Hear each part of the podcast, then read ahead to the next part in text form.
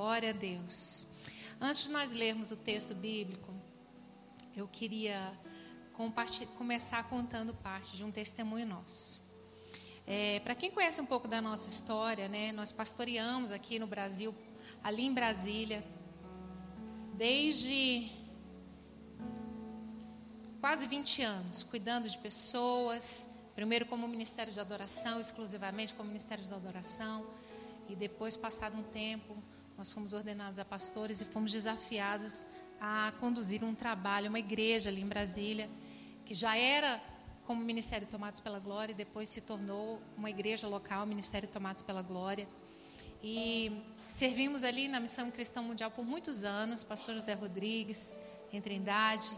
E Luiz Hermínio se tornou um grande amigo nessa caminhada e depois também se tornou é, uma condição de cobertura e de andar, da gente estar mais próximo é, recentemente.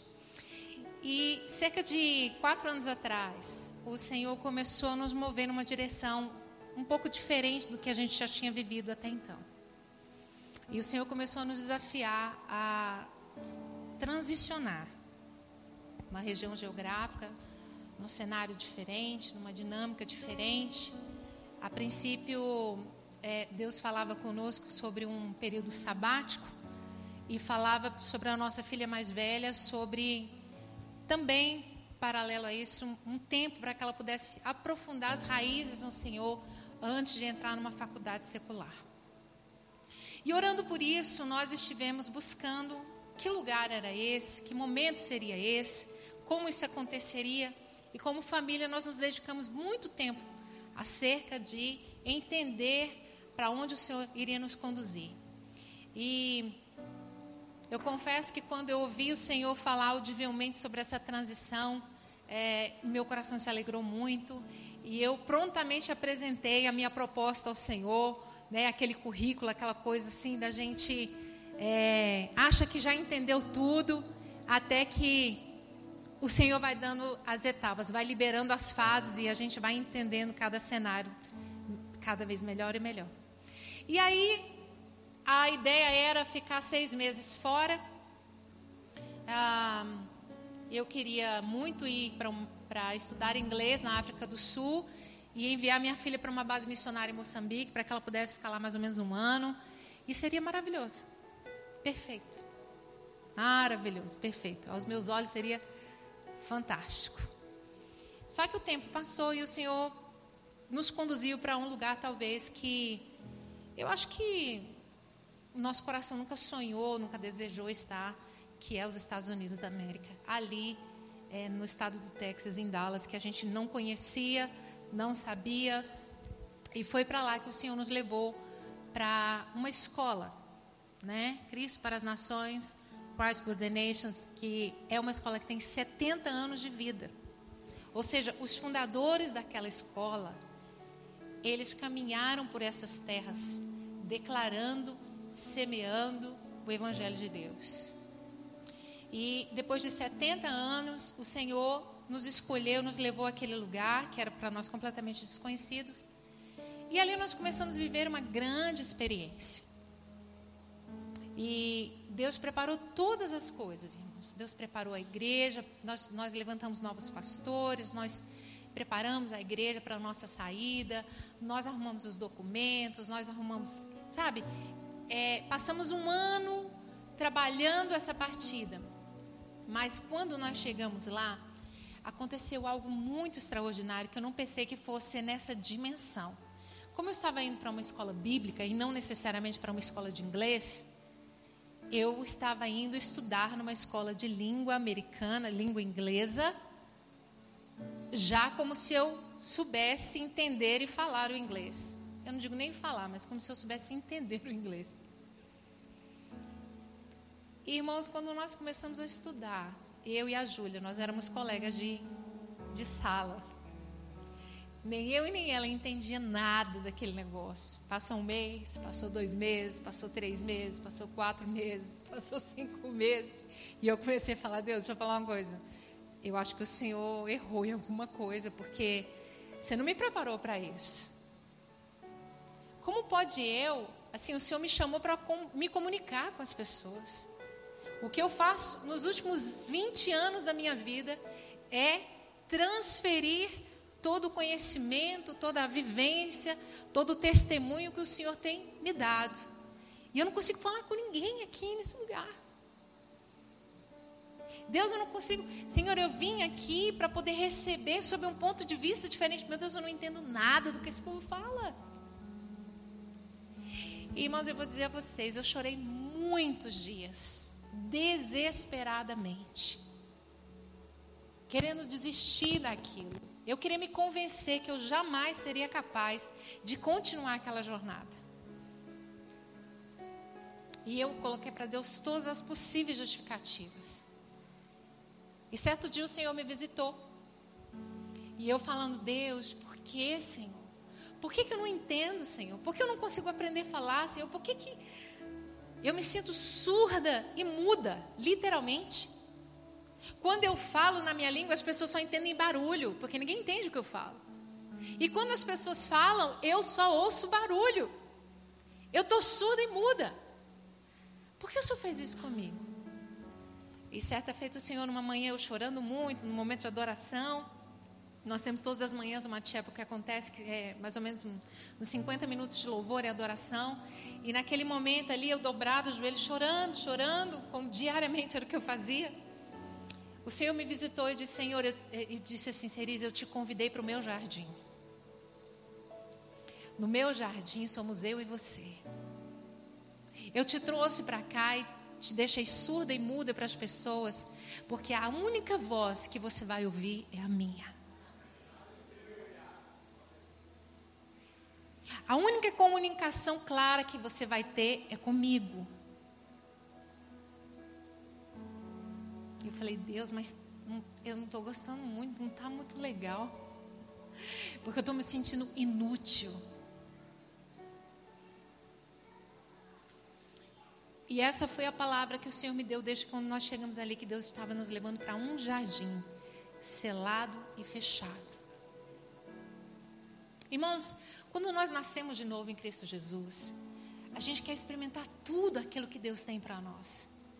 E em algum momento da nossa vida, pelo menos na minha vida, quando eu nasci de novo, eu gostaria de ter voltado ao ambiente do jardim, porque havia tanta perfeição naquele lugar, havia tanta glória, havia tanta liberdade com o Criador, haviam coisas extraordinariamente únicas havia muita perfeição. A Bíblia fala que Deus criou um jardim e plantou um homem naquele lugar.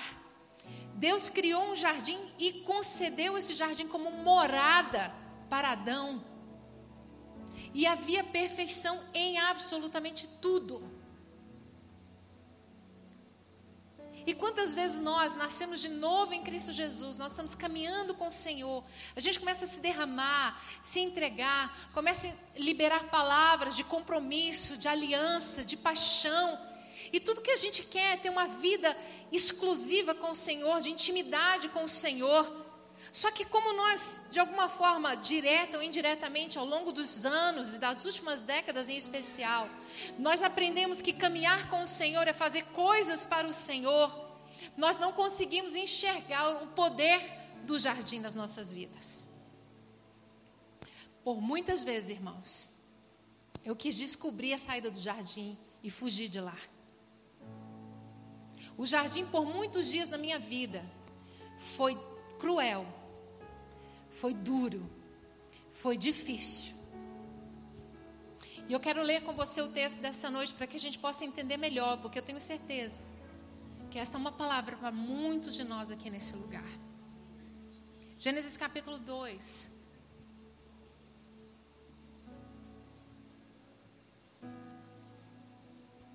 Bendito é o teu nome, Senhor.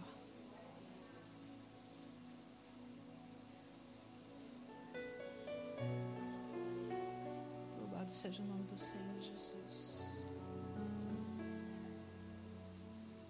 Verso 8 diz assim: Ora, o Senhor Deus tinha plantado um jardim no Éden para os lados do leste e ali colocou o homem que formara. Então o Senhor Deus fez nascer do solo todo tipo de árvores agradáveis aos olhos e boas para alimento. E no meio do jardim estavam a árvore da vida e a árvore do conhecimento do bem e do mal. No Éden nascia um rio que irrigava o jardim e depois se dividia em quatro. O nome do primeiro era Pison, ele percorre toda a terra de Ávila, onde existe ouro. O ouro daquela terra é excelente. Lá também existe o bidélio e a pedra de ônix. O segundo que percorre toda a terra de Cuxi é o Gion. O terceiro que corre pelo lado do leste da Síria é o Tigre. E o quarto é o rio Eufrates. Verso 15: O Senhor Deus colocou o homem no jardim do Éden para cuidar dele e cultivá-lo. E o Senhor Deus ordenou ao homem: coma livremente de qualquer árvore do jardim. Mas não coma da árvore do conhecimento do bem e do mal, porque no dia em que você comer dela, certamente morrerá. Irmãos, o Senhor fez tudo perfeito, tudo claro, tudo lindo. E a comunicação do Senhor foi muito clara.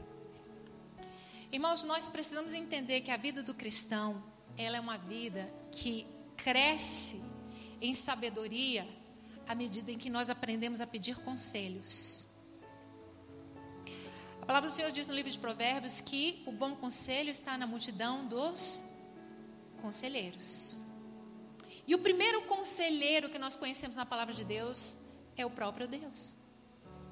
Porque, mesmo que lá na frente a gente escute Deus falando que proibiu o homem de comer da árvore do bem e do mal, no verso 15 ele está dizendo que o homem tinha condição de comer livremente de toda e qualquer árvore do jardim. Mas ele aconselhou o homem que não comesse da árvore do conhecimento do bem e do mal, porque se ele comesse, certamente morreria. Há uma direção para que ele não coma, e ele explica o, a, a reação da ação do homem caso ele fizesse aquilo. Ou seja, Deus libera para ele uma direção e Deus libera para ele um conselho. Irmãos, você pode ver que todas as vezes que nós estamos intencionados a cair em pecado, Deus vai nos aconselhar a tomar uma decisão. Mas na frente nós vamos ver, Deus chega para Caim e Deus não aceita a oferta de Caim, mas aceita a oferta de Abel. E o que, que acontece? A Caim se sente rejeitado. Mas Deus não rejeita Caim, Deus rejeita a sua oferta. E quando nós não entendemos o que Deus está falando, irmãos, nós vamos sempre ter uma visão diferente daquilo que Deus está falando, dizendo e aconselhando. E a Bíblia fala que ele se encheu de ira e Deus o visitou e disse: Ei, Caim. E ele faz o quê? Deu um conselho para Caim. Ele disse: Olha, eis aí, a morte bate à tua porta. Cabe a ti dominar esse sentimento de ira Deus aconselhou Caim falou: Olha, eu estou vendo que você está nervoso, eu estou vendo que você está irado, eu estou vendo que você não entendeu o que aconteceu aqui, eu estou vendo o que pode acontecer diante desse, desse coração inflamado, e eu vim aqui para te aconselhar. Domina a tua ira. Irmãos, muitas vezes na nossa vida, quando nós estávamos prestes a cometer algo que ia contra a palavra de Deus, contra a direção de Deus, o Senhor nos visitou nos dando conselhos. Sabe por quê, irmãos? Os conselhos estão baseados a partir da premissa daquilo que Deus nos deu por liberdade. Você vai escolher andar com o Senhor todos os dias da sua vida e você pode ter a certeza que diariamente o Senhor vai dar a você a condição de escolha. Deus deu tudo para Adão, mas deixava evidenciado a condição de que Adão podia escolher, caminhar em escolha. Ele podia ser livre para que, caminhando com Deus, entendesse fazer a melhor escolha ou escolhesse agir conforme o seu próprio entendimento. Irmãos, nós servimos um Deus que nos ama tanto, irmãos. Ele nos ama tanto que ele nos atrai para a sua presença. Mas as cordas com as quais ele nos amarra são cordas de amor. E o amor, ele não se ensoberbece. O amor, ele não se acumula em prejuízo sobre ninguém. O amor, ele não, não, ele não controla, ele não é tóxico, ele não. O amor é livre para expressar a conquista, a aliança, a lealdade e a fidelidade do homem para com Deus. O amor de Deus, o amor que é o próprio Deus, se transborda pela criação para que nós possamos entender como nós devemos fazer para corresponder esse relacionamento em liberdade. Cada vez que você levanta as suas mãos e você diz, Senhor, eis-me aqui. Cada vez que você abre os seus lábios e você diz, Senhor, eu te amo. Cada vez que você diz, Senhor, eu abro mão dos meus sonhos para viver o que o Senhor quer. Cada vez mais o Senhor vai te trazer para dentro desse jardim e vai fechar portas. Ele vai te cercar nesse ambiente. Mas a sua liberdade, Ele nunca vai tirar. A sua opção de escolher nunca será privada de você. Porque você não serve a um Deus que manipula. Você não serve a um Deus. Irmãos, nós estamos nesses dias lutando contra um espírito maligno, manipulador, que cala a voz profética, que é Jezabel. Jezabel age assim, irmãos, intimidando, dizendo que vai lançar o nosso nome a descrédito público, exercendo o seu poder de influência e manipulação, declarando falsas palavras de, de pré-determinação do seu futuro, condenando você, assustando você, amedrontando você. Mas não é assim que Deus age. Nós servimos a um Deus que enviou o seu Filho, que livremente, a Bíblia diz que Ele nos amou até, até o fim. Ele nos amou até o fim. Ele escolheu nos amar até o fim. Ele foi livre até o fim. Ele caminhou livremente até a cruz. Nem judeus, nem gregos, nem gentios, nem ímpios, nem crentes, ninguém conduziu Cristo à cruz. Ele foi livremente, por escolha própria. E ali ele se entregou por você e por mim.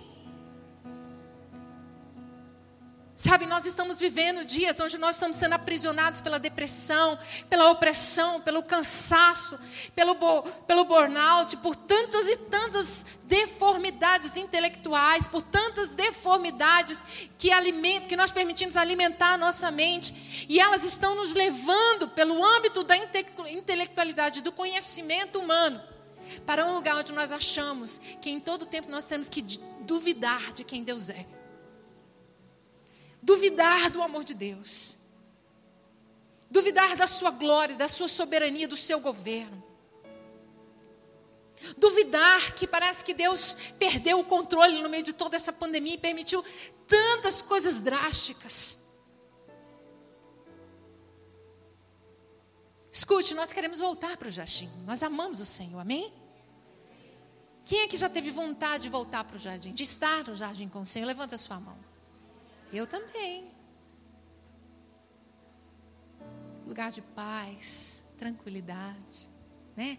Lugar de segurança, lugar de garantia de alimento, lugar de garantia de abrigo, lugar de visitação garantida, lugar glorioso.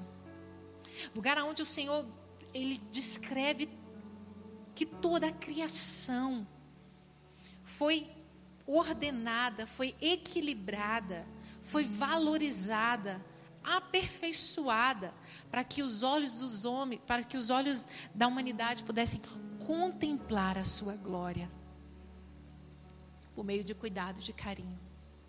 Mas vamos pensar sobre o jardim e eu quero caminhar com liberdade no seu pensamento antes que você comece a me julgar. Estamos juntos? Irmão, se nós voltamos para o jardim, algo mudou no jardim? Não. A Bíblia diz que quando Adão e Eva saíram de lá, o Senhor colocou anjos ali para guardar o jardim. Mas digamos que o Senhor nos convide para esse lugar, profeticamente, e nós entramos nesse ambiente maravilhoso. Alguma coisa mudou? A Bíblia não diz que nada mudou. Ainda existem as mesmas coisas que o Senhor plantou, as mesmas coisas que o Senhor organizou, todo o design que Deus criou ainda está lá. Então, se tudo está lá como um dia esteve, o que ainda continua existindo no jardim? Hum? Alguém falou aí, fala um pouco mais alto. A árvore do conhecimento do bem e do mal e a árvore da vida. E Deus está dizendo para mim e para você: você pode comer livremente de qualquer árvore, mas eu aconselho, oriento e proíbo. Ah, mas, pastor, você está dizendo que Deus proibiu? Irmão, você vai no médico, você está doente. O abençoado médico faz um monte de exame em você e diz assim: olha, eu te proíbo de comer açúcar, gordura. Você respeita o médico. Se você não respeitar, você não pagava aquela consulta. Você não sentava diante dele para ouvir o que ele tem para falar. É ou não é verdade? Ele te proibiu de várias coisas. Mas aí você chega em casa, vai visitar pastor João e aí complicado. Aí você pensa, ah, mas ele também me deu a liberdade de comer livremente tudo. Ou seja, você está diante de uma escolha. Você está diante de uma escolha. ainda no jardim a árvore do conhecimento do bem e do mal e a árvore da vida. Estamos vivendo com o Senhor, estamos nesse lugar. E com o Senhor nós precisamos nos alimentar diariamente. Amém? Você caminha com o Senhor e você precisa se alimentar diariamente. A sua vida segue. E há um ponto fundamental, porque as árvores falam de frutos e frutos alimentam o homem. E você está caminhando com Deus. E você está buscando uma vida de aperfeiçoamento. Mas diante da escolha, talvez você esteja viciado em comer de um alimento que não é adequado. Aí você vai lá na árvore do conhecimento do bem e do mal, pega o fruto e come. Que, que vai acontecer com você? O que aconteceu comigo muitas vezes. Irmãos, escute uma coisa: nós estamos vivendo um tempo onde Deus está nos desafiando a viver em santidade novamente, irmãos.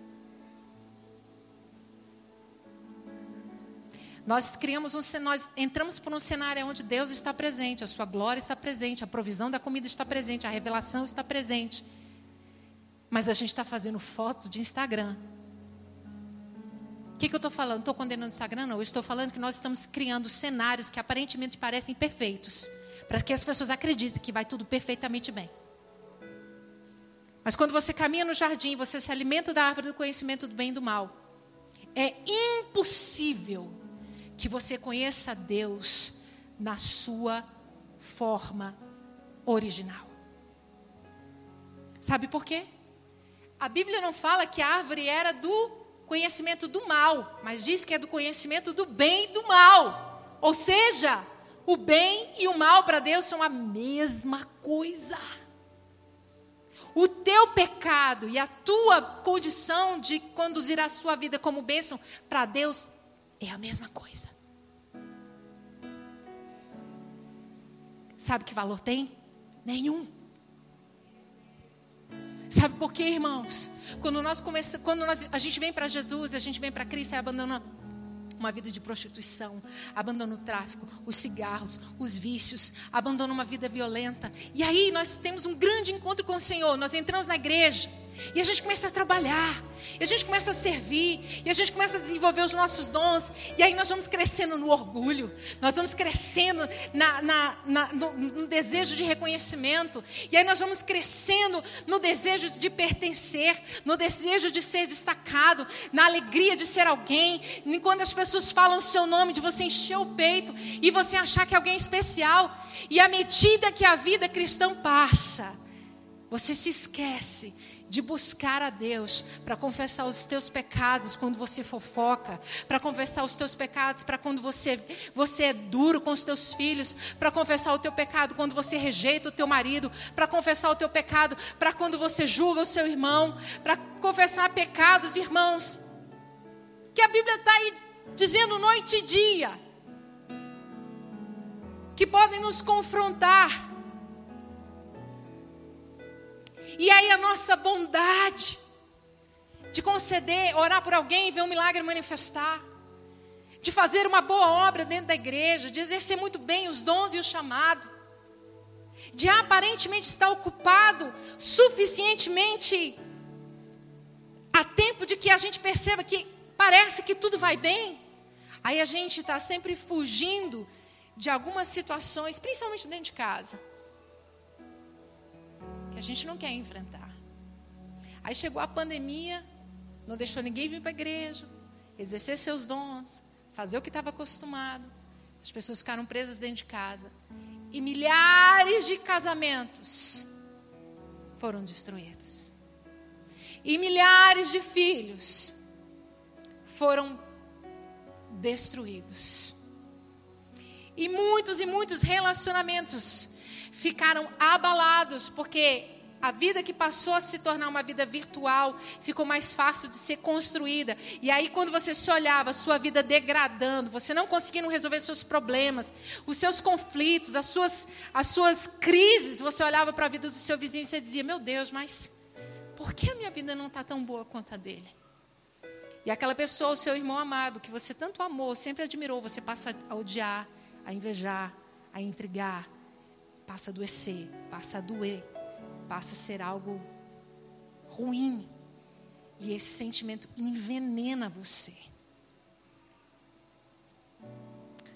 Quando nós comemos da árvore do conhecimento do bem e do mal, irmãos, nós precisamos entender que tanto o bem quanto o mal que carregamos é a mesma coisa, tem o mesmo peso.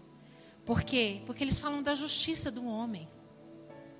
Eles falam da forma como nós fomos criados ao longo da nossa vida, absorvendo dimensões de valores na nossa comunidade, da nossa família, da nossa comunidade de fé, da nossa escola, do nosso governo. E nós vamos então trazendo toda essa bagagem para poder aplicar um filtro diante de Deus. E quando nós passamos a olhar o Senhor se alimentando dessa árvore, a partir da nossa justiça, a partir do nosso orgulho, nós vamos ver um Deus fraco um Deus que precisa de ajuda. Um Deus que parece que perdeu a força. Um Deus que parece que perdeu a paixão do povo.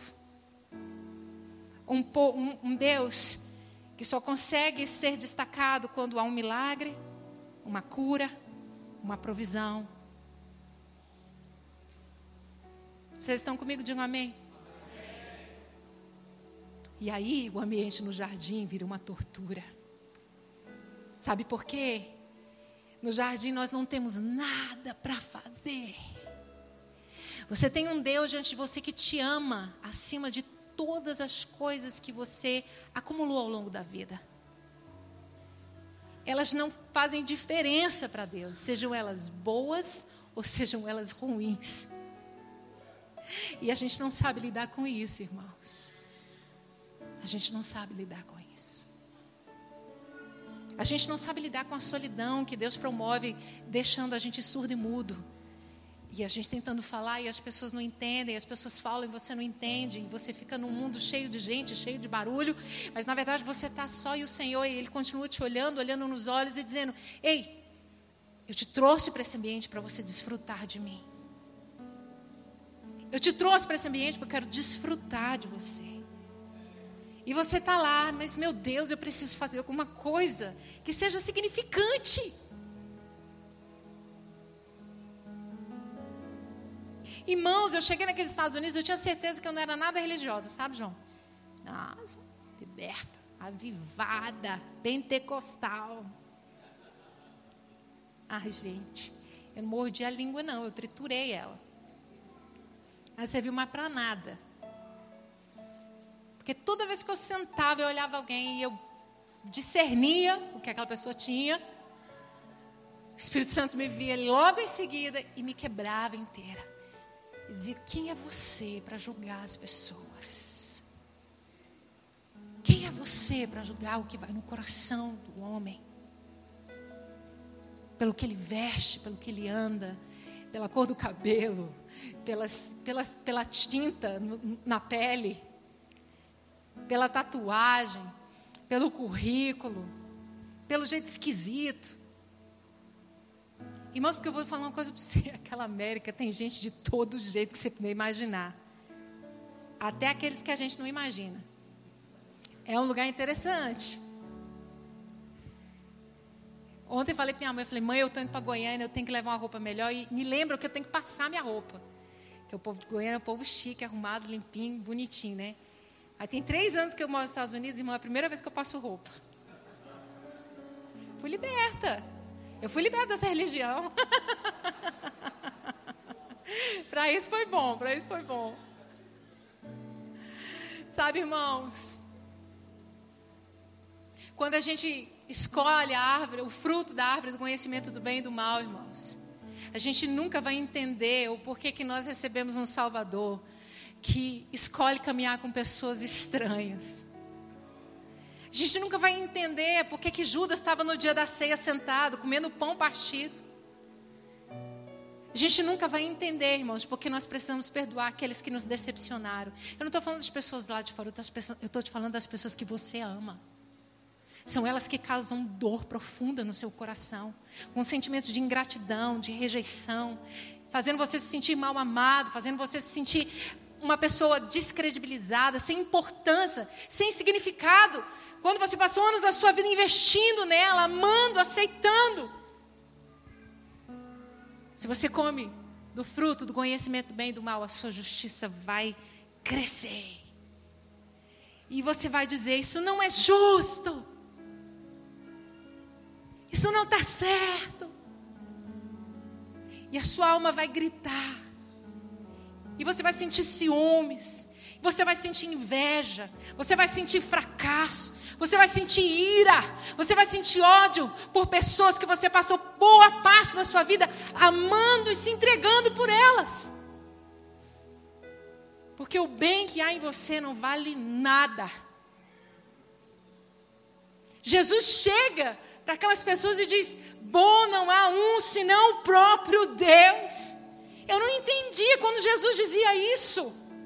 Jesus estava dizendo o seguinte: eu não quero correr o risco de exercer a minha justiça própria, em detrimento de entender que Ele é bom, porque dele, por Ele, para Ele são todas as coisas. A Bíblia diz que o coração do homem é enganoso.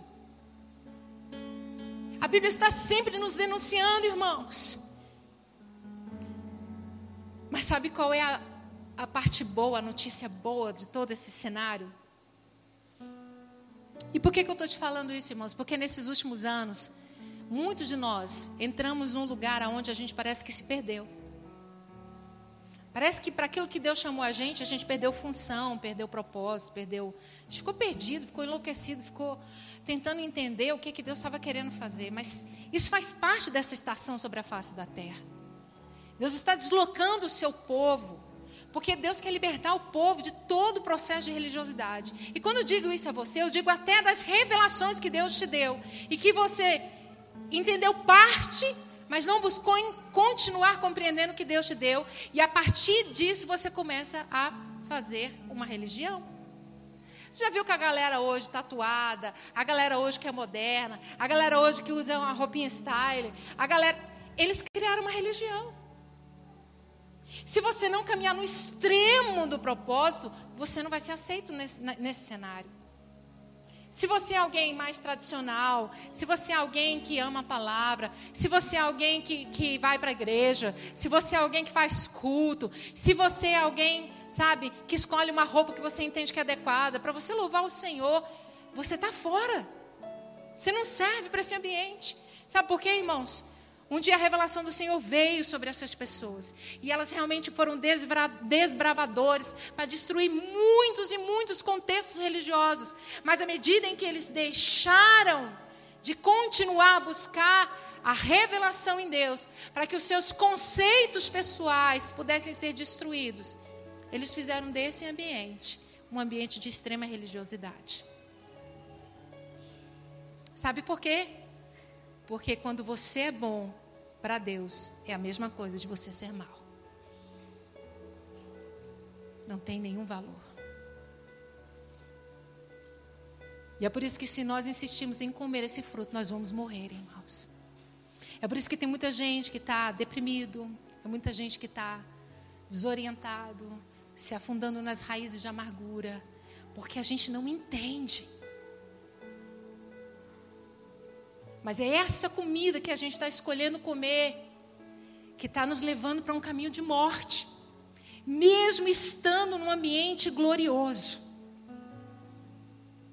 Sabe por quê, irmãos? Estar diante de Deus e ver a glória dele é algo esplendoroso, mas também manifesta juízo, porque Deus é santo.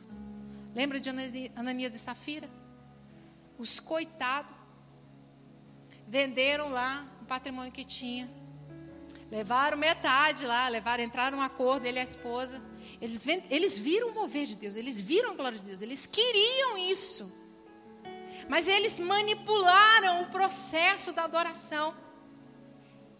Eles queriam ser vistos como todos os outros, mas negociaram a glória de Deus ali no secreto e foram desvendados publicamente, sabe por quê? Porque a glória de Deus era densa naquele período, era densa naquele ambiente. E por causa da glória de Deus, e porque eles viram muito a glória de Deus, eles também experimentaram o juízo de Deus. E se nós, irmãos, continuarmos nessa presença gloriosa do jardim com o Pai, escolhendo se nutrir do fruto do conhecimento do bem e do mal, nós vamos morrer. Mas sabe, a eternidade de Deus é algo tão glorioso que eu quero dizer para você e afirmar que Deus havia plantado a árvore da vida no jardim do Éden, porque a árvore da vida é Jesus.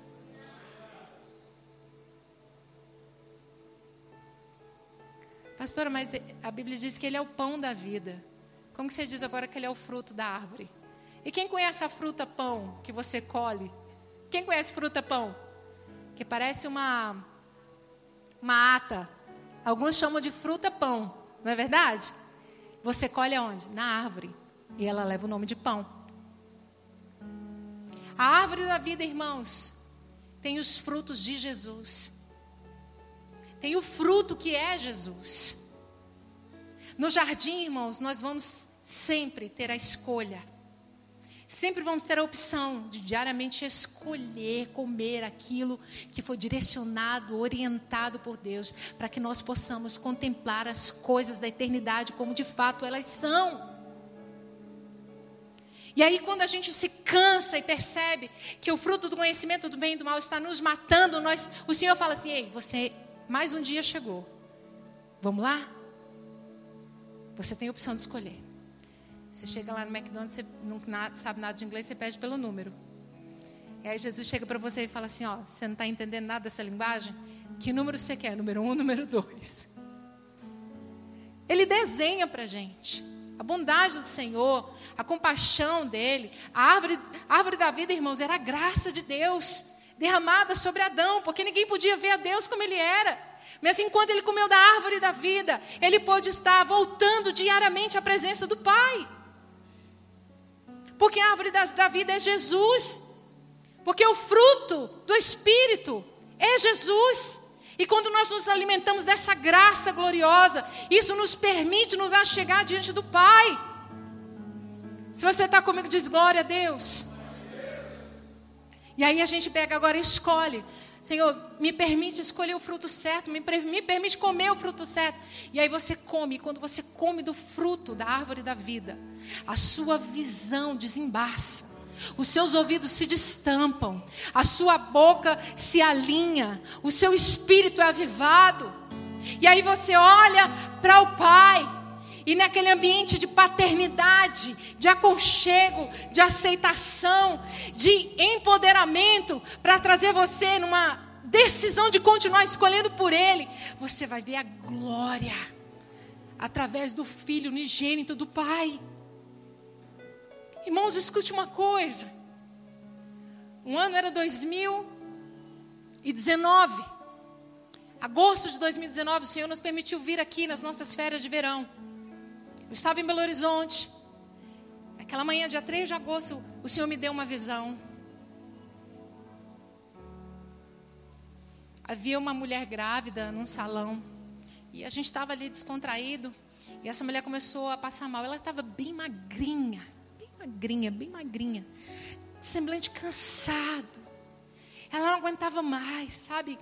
Quando você está assim perto de uma gestante que está assim para ganhar neném, e mão na cadeira, e ela anda, ela não consegue sentar, e ela vai de um lado para o outro, ela fica angustiada. Ela só quer que aquela criança saia dela. Assim era aquela mulher, mas ela estava muito magra, muito abatida. E de repente essa mulher começou em trabalho de parto. E eu disse para ela, eu falei, eu quero fazer o seu parto. E aí fui tomada numa unção de ousadia, eu falei, eu vou fazer o seu parto, eu vou fazer o seu parto. Mandei todo mundo sair da sala, botei ela em cima de uma mesa e a gente começou ali aquela emoção, aquele negócio, contração, e ela gritava, e ela dizia: Eu estou cansada, eu não vou dar conta. E eu falei: Não, o Senhor está contigo, vamos lá. E até que essa criança veio à luz, e foi um momento lindo. Peguei a criança, coloquei do lado, voltei os meus olhos para ela. E eu disse: Agora você precisa botar a placenta para fora. Bora lá. Ela se levantou desesperada. Ela disse: Eu não tenho mais força para nada. Eu estou quase à beira da loucura. E quando eu olhei a criança que eu havia colocado do lado, o bebê estava sufocando. E quando eu olhei aquele cordão umbilical, ele havia sido. Ele não estava saudável. E eu me desesperei, procurei saber. Eu falei, Deus, o que eu fiz de errado? O que aconteceu aqui nessa sala? E aí mandei perguntar para uma pessoa, uma enfermeira próxima que achava que tinha lá, e ela disse: ela gritava: Você pinçou o cordão para cortar? E quando eu olhei, eu não tinha feito aquilo, eu tinha arrebentado o cordão umbilical. Eu acordei, irmãos, cheia de temor. Eu disse: Deus, eu sei que o Senhor quer falar comigo. O Senhor disse para mim, Cerise, essa temporada sobre a face da terra é a temporada onde eu quero me manifestar como um ambiente de paternidade. Mas é Diferente de tudo que vocês falaram sobre paternidade. É diferente de tudo que vocês ensinaram, vivenciaram e experimentaram acerca de paternidade. A mulher grávida é a igreja. Os profetas, os ministros, os líderes nos últimos anos têm declarado que a igreja viveria um grande avivamento. E a igreja acreditou nessa palavra e engravidou desse propósito. A criança nasceu. O que eu tenho para a raça humana nessa época está aí, nasceu, está no meio de vocês. Mas vocês não estão dando importância à criança. Os líderes, os influenciadores, os pastores, os que têm o poder de conduzir, eles estão olhando de, ainda para a mulher que acabou de dar a luz, estão com foco na placenta. Ela está esgotada, ela está cansada, ela não suporta mais. Eu disse, Deus, mas o que significa placenta? E Deus disse para mim: a placenta é essencial, porque sem a placenta o bebê não se alimenta, o bebê não se gera. Deslocamento de placenta é aborto, 100% garantido. A placenta é essencial, ela cresce junto com o bebê, ela tem o mesmo peso que o bebê, quase o mesmo tamanho que o bebê. Ela é essencial para o desenvolvimento, alimentação e oxigenação da criança. Ela é gloriosa. Mas quando o bebê nasce, ela perde completo e total efeito. A criança tinha nascido e eu ainda estava com os meus olhos sobre a placenta, achando que aquilo ali ainda era funcional. Escute. A pandemia só veio mostrar que a estação de Deus mudou sobre a face da terra. Não dá mais para caminhar nas mesmas habilidades que nós vivemos até hoje, porque a placenta que Deus havia nos dado, ela serviu para que o fruto do avivamento não se comprometesse. Mas agora nós estamos lidando diretamente com o fruto do avivamento. E eu disse, Deus, e agora o que eu faço com essa criança para que ela não morra? E o Senhor disse, eu estou, eu estou sentado na sala de espera, numa cadeira, numa cadeira de balanço. Traz a criança para mim. Porque o pai só se torna pai quando tem o filho nos braços. E ele disse: entrega para mim o que nasceu, o que a igreja gerou. Porque eu quero me apresentar como pai. O, o fruto, irmãos, o conhecimento do bem e do mal, desenvolve em nós um espírito de orfandade. Nós perdemos a condição de destino nós perdemos a nossa identidade. Nós perdemos os nossos valores, porque agora tudo que nós tínhamos foi tirado de nós e nós não temos mais uma referência nas coisas e nas nossas atividades. E o espírito da orfandade precisa caminhar em destaque. O órfão precisa provar para o mundo que ele venceu. O órfão precisa de se destacar diante das pessoas, dizendo que suas habilidades se tornaram grandes e que ele é alguém. O espírito da orfandade, irmãos, rejeita o processo de paternidade. Deus está presente, Ele está dizendo: não, você não é suficiente.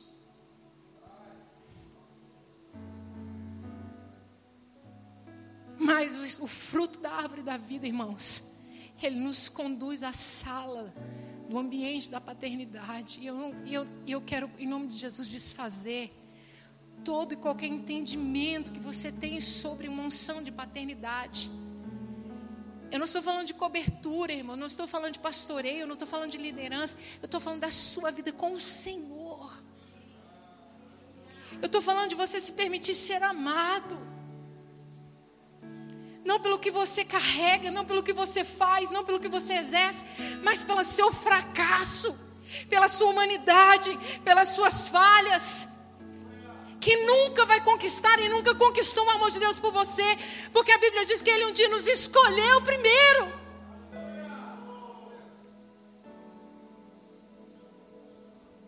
A árvore da vida, irmãos, é um fruto que traz tanta saúde, ela traz tanta vida que ela manifesta aquilo que está em Gálatas, que diz que o fruto do Espírito é amor, é paz, é alegria. Irmãos, Deus nos chamou para caminhar em liberdade, irmãos. Quando você se converteu, quando você entregou sua vida a Cristo, Ele te chamou para você caminhar em liberdade, irmãos. Escute uma coisa. Aquele autor que nós estávamos conversando antes de vir para cá, lá na casa de vocês. Ele explica algo sobre a graça que assim me dilacerou. A Bíblia diz que o reino dos céus pertence às criancinhas. É delas, por herança. E quando nós nos fazemos essa pergunta, e a Bíblia diz que nós temos que ser como elas, e a gente entende o quê? Que, que a criança é pura, a criança é ingênua. Então eu tenho que ser como a criança, eu tenho que ser pura, eu tenho que ser ingênuo. Mas não é isso, irmãos, porque a Bíblia também fala que todo aquele que nasceu é pecou e está destituído da glória de Deus. E é por isso que nós temos que conduzir os nossos filhos e as crianças a ter uma experiência real com Cristo, porque senão elas vão para o inferno. Sabe o que a Bíblia está dizendo quando ela diz que o reino dos céus pertence às crianças? Ela está dizendo que pertence às crianças porque elas são completamente inúteis elas não podem produzir nada.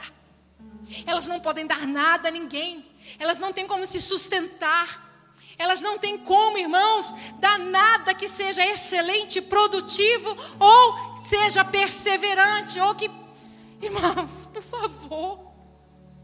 Deus está dizendo para mim e para você, coma da árvore da vida, entenda que o bem que há em você e que o mal que há em você não serve para nada. Se você comer do meu fruto, comer do meu filho, comer da carne dele, comer da bebida que é ele, você vai entender que a sua inutilidade é suficiente para que você possa desfrutar de algo chamado graça. E eu não estou te convidando para levar uma vida permissiva. Eu estou te convidando a ser constrangido nesse amor. Esse amor constrange, irmãos. Esse amor constrange. Esse amor, ele, ele, ele, ele põe luz sobre as nossas sombras. E nós deixamos de ser vítimas e passamos a ver como realmente nós somos inúteis. Porque a vítima sempre pode se justificar. Ela sempre diz: Eu fiz por causa disso. Eu sou por causa dele. Eu assim por causa daquilo. É o que Adão fez com Eva. Não, eu comi porque ela me deu. A mulher que Senhor me deu. Que... O problema é dela. Mas quando nós comemos do fruto do Espírito, irmãos, nós comemos de Cristo. Nós comemos daquele que é puro, que é santo.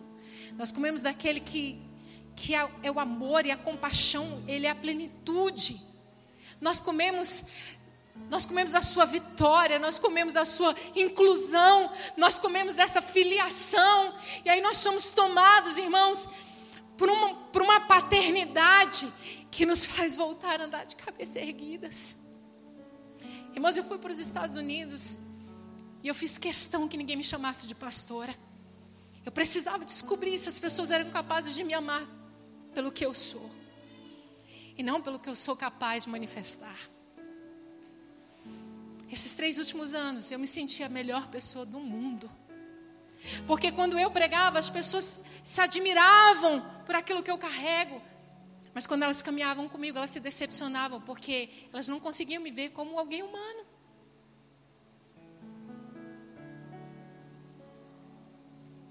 Lá eu sou mãe. Lá eu sou a esposa do Ilha. Estar aqui, irmãos, não é buscar uma agenda, eu estou na casa de amigos. Estar com eles é suficiente. Eu não precisava subir aqui no altar. Mas eu me alegro em poder compartilhar com você sobre o ambiente do jardim. Nós precisamos, irmãos, fazer a escolha certa. Fique de pé no seu lugar. Nós precisamos fazer a escolha certa, comer a comida certa. Sabe por quê, irmãos, quando nós vamos experimentando do fruto da árvore da vida que é Jesus? Ele nos confronta debaixo de um amor que é inexplicável. Deus sabe falar a sua linguagem de forma que você entenda. Esse é o meu pedido ao Espírito Santo nessa noite. Não que eu fale e você entenda, mas à medida que eu fale, Ele possa traduzir a sua alma, o seu espírito, a sua mente, aos seus ouvidos, ao seu corpo, a maneira como você consegue ouvi-lo. Essa noite, querido, Jesus está te chamando para o jardim. Mas você agora tem uma consciência, você tem uma clareza de que o jardim pode ser o lugar mais duro, mais difícil da sua vida, ou ele pode ser o lugar de maior remissão, redenção e graça. No jardim você pode experimentar a paternidade que devolve, a, que dá, que dá, devolve não, que manifesta a sua verdadeira identidade, que vem a partir de Cristo. E você pode voltar a andar de cabeça erguida, sem precisar provar para ninguém quem você é. Hum? O fruto da árvore da vida enfraquece a raiz de amargura. O fruto da árvore da vida te oportuniza a fazer a prova do ensinamento da caminhada. O fruto da árvore da vida, irmãos, revela ambientes eternos. O fruto da árvore da vida é capaz de conceder a alegria que vem do alto, que nós não conseguimos encontrar em nenhum lugar a não ser em Cristo. O fruto da árvore da vida vai nos dar empoderamento, nos dar graça para viver esta estação sobre a face da terra. Esta estação onde nós nos, sentamos, nos sentimos tão rejeitados, tão mal amados dilacerados, cansados, entristecidos. Essa estação onde a placenta perdeu a sua funcionalidade, porque o que é eterno nasceu. O que é glorioso agora está vivo. Há um avivamento para ser manifestado na sua vida, dentro da sua casa, no seu casamento, na criação dos seus filhos. Por favor, querido. Por favor, na sua vida com o Senhor. Essa criança está aí, ela precisa ser zelada, ela precisa ser cuidada, ela você precisa perder noites de sono para manter seus olhos sobre ela. Esse ambiente de maternidade vai revelar o amor do Pai. Shekandaraba chorou esse ambiente, irmãos, de paternidade vai te libertar da amargura, da ira, da raiva que você nutre contra o seu irmão, seu pastor, seu líder. Sua esposa, seu marido, seus filhos, filhos, Filhos, eu digo a vocês: escolham a fruta, o fruto da árvore da vida, para que vocês possam amar seus pais. Malaquias diz que essa estação, esse tempo, é o tempo de Deus converter o coração dos pais aos filhos e dos filhos aos pais. Larga tudo e corre para casa. Larga tudo e conquista o coração do teu filho de volta. Amando, aceitando. Ele não precisa ser a figura que a igreja, de que as pessoas religiosas e que se consideram cristãs esperam. Ele precisa ser amado por você. Ele tem uma identidade criativa. Ele vai crescer, ele vai dar frutos. Ele vai caminhar numa sociedade dizendo que é um Deus que é vivo.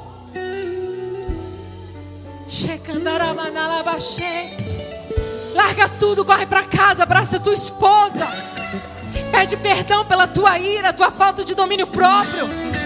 Esse sentimento que você carrega de orgulho, de, de, de, de ira. Esposa, volta para casa e tira as vestes da rejeição pelo teu esposo e tira as vestes do desprezo pelo teu marido. Escolhe, escolhe, igreja. Que fruto você quer comer hoje? Porque Ele vai revelar a figura de Deus, um Deus fraco o único Deus vive verdadeiro sobre você. Escolhei hoje a que Deus servir. Escolhei hoje. A palavra do Senhor diz. Assim, a palavra do Senhor diz, irmãos, no Evangelho de Cristo. No Evangelho de Lucas 9, 23, e dizia a todos: Se alguém vir após mim, negue-se a si mesmo e tome cada dia a sua cruz e siga-me. Você pode ter vivido as maiores experiências na presença de Deus. Você pode ter vivido os mais extraordinários milagres na presença de Deus. Você pode ter se tornado um homem ou uma mulher próspera, porque você viu a fidelidade de Deus na sua vida. Mas ainda é sobre escolha. Ainda é sobre se posicionar diariamente e escolher seguir a Cristo, fazendo com que a Sua palavra transforme você de dentro para fora, remexa nas suas entranhas e te constranja por meio desse amor que é gracioso diante da sua inutilidade. Quando você se vê desnudo, quando os seus dons não servem, quando suas habilidades não são convocadas, quando o seu nome não é proclamado, quando você não está na lista. É essa hora que a sua inutilidade ela vai e cresce como um perfume que atrai a glória de Deus. Porque ele vem ao seu encontro na viração do dia às seis horas, porque o número seis fala da humanidade, fala do homem. Quando viram os, os seis, a sexta hora do dia, você está deixando a sua humanidade, você está deixando você, está deixando o seu orgulho, o seu eu, para se encontrar com o Criador. E é nesse encontro, é nesse encontro, é nesse encontro que Ele vai partir o pão, é nesse encontro que Ele vai te ajudar a comer. É nesse encontro que a comida que Ele vai te dar vai fazer com que você conheça um Deus que quer continuamente se revelar, se revelar, se revelar. O mundo está cansado de pregadores, irmãos. O mundo está cansado de palavras reveladas. O mundo quer testemunho de vida. O mundo quer um evangelho transformador. O mundo quer avivamento dentro de casa. O mundo quer uma, ver uma família restaurada. O mundo quer ver filhos que honram e amam seus pais. O mundo quer ver um marido que respeita e honra sua esposa. O mundo quer ver uma esposa que não tem medo de se submeter ao seu marido. É na sua inutilidade. É na sua incapacidade de dar algo a Deus que você vai conhecer quem Ele é. Por isso, se você estava se sentindo sozinho, isolado nesse ambiente chamado jardim, confuso, irritado, nervoso, meu conselho para você é o seguinte: se renda. Hum? Se renda. Se renda e abra o cardápio do céu. Escolha o fruto certo. Se você quer receber do alto algo sobrenatural, não sei, eu sinto no meu coração, você se, se desloca de onde você está. Vamos imaginar aqui sobre esse lugar aqui à frente, a, a árvore da vida. E você escolhe nessa noite vir pegar do fruto, do fruto da vida. Tem essa escolha. Abra os seus lábios, irmãos. Fale com o Senhor. Abra os seus lábios. Fique como você quiser, de joelho, deitado, em pé. Você é livre. Você é livre. Você é livre. Você é livre. É você e o Senhor. Agora é você e o Senhor.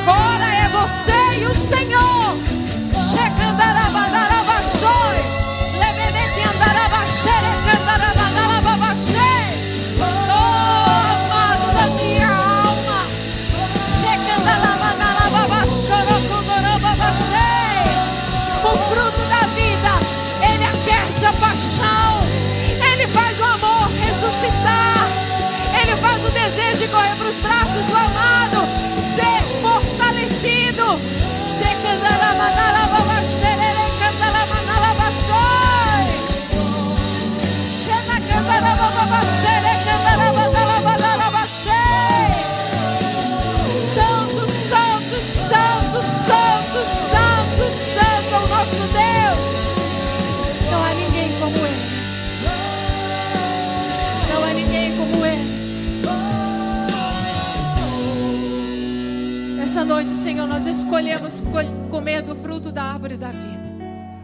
Nós reconhecemos que o bem e o mal que há em nós não tem valor nenhum diante do Senhor.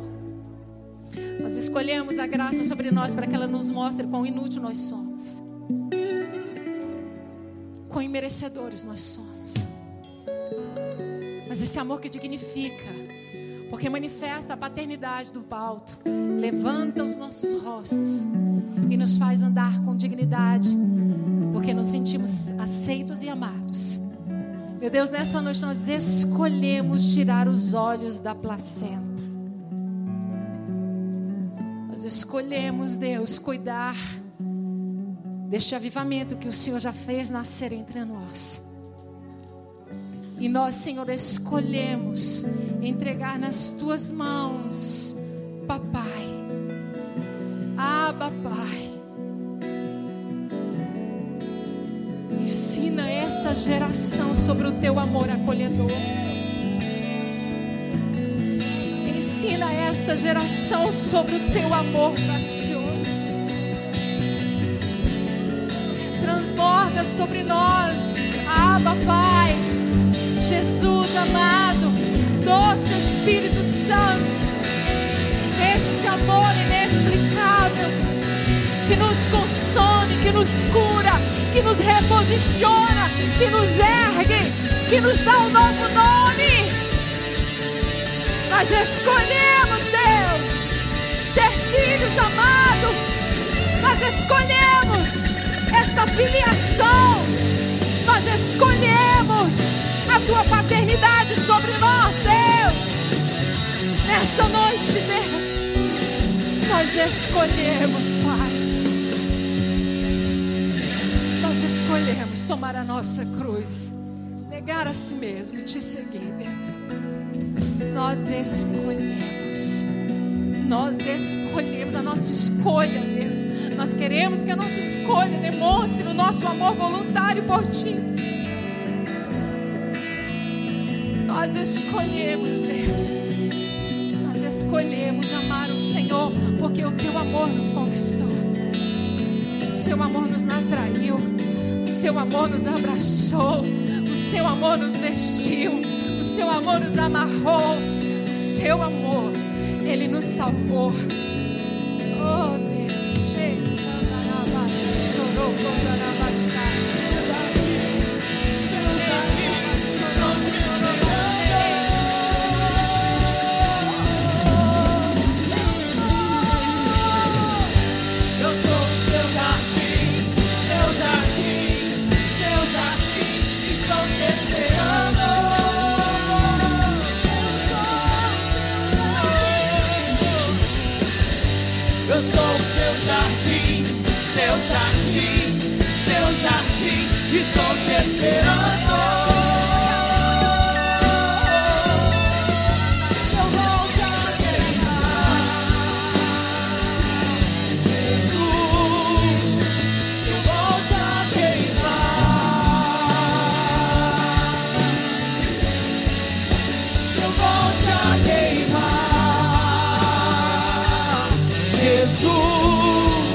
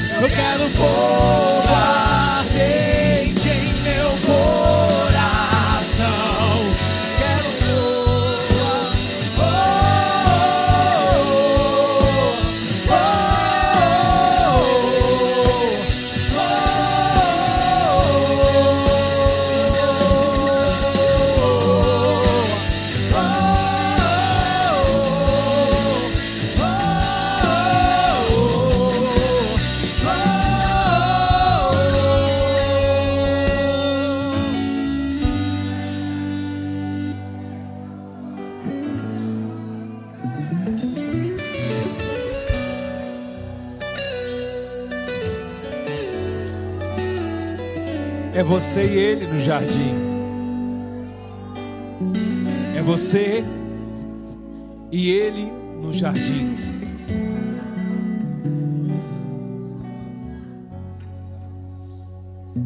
Aonde foi que você se perdeu?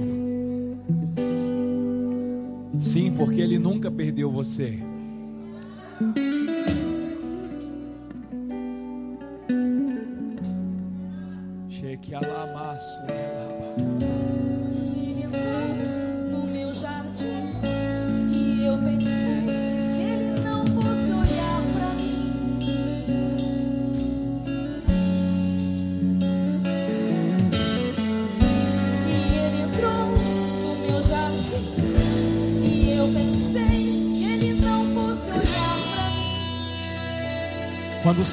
Disse: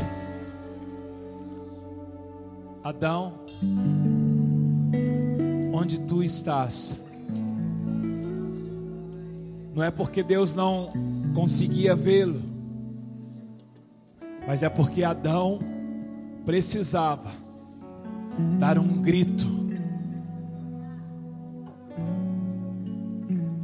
e se encontrar novamente com o Senhor.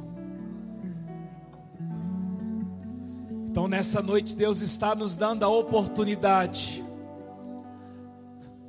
de nos reencontrarmos no jardim do Éden, nele.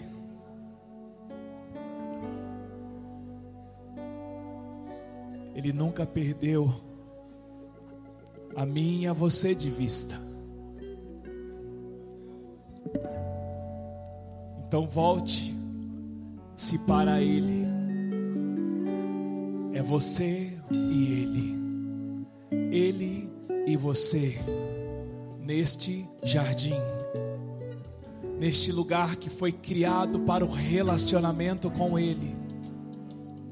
O Senhor nessa noite te reintroduz num lugar chamado comunhão, num lugar chamado relacionamento.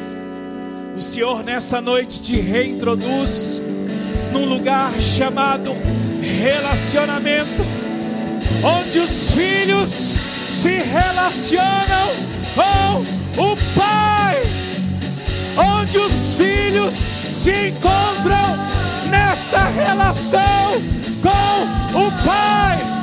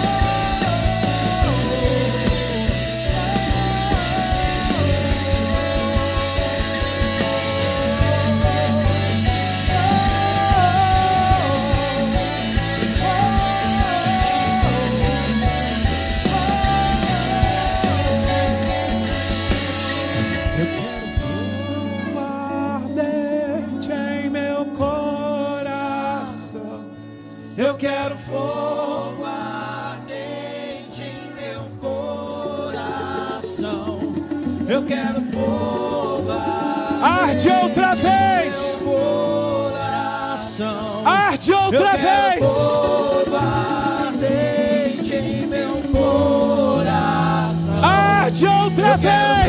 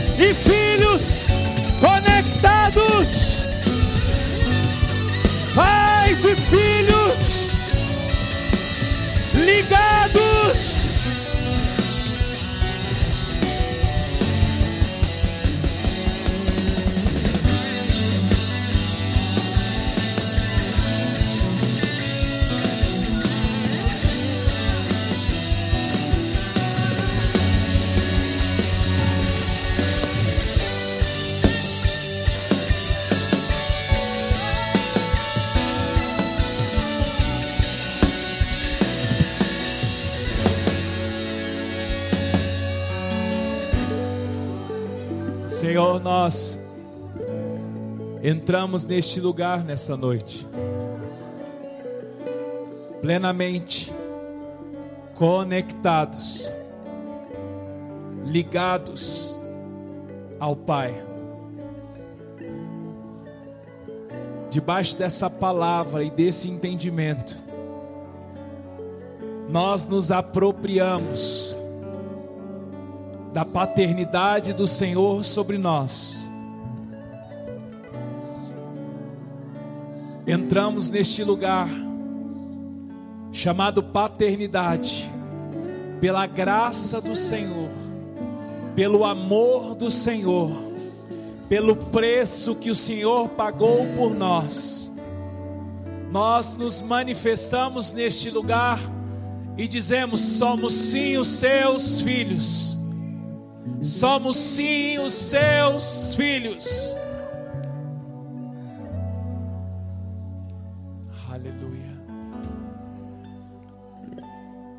Diga glória a Deus. Diga comigo, diga Senhor Jesus. Eu me encontro neste jardim com o Senhor como meu Pai e nada, nada vai me separar deste amor, deste lugar. Quantos creem, diga amém. Dê um aplauso bem forte ao Senhor, amém.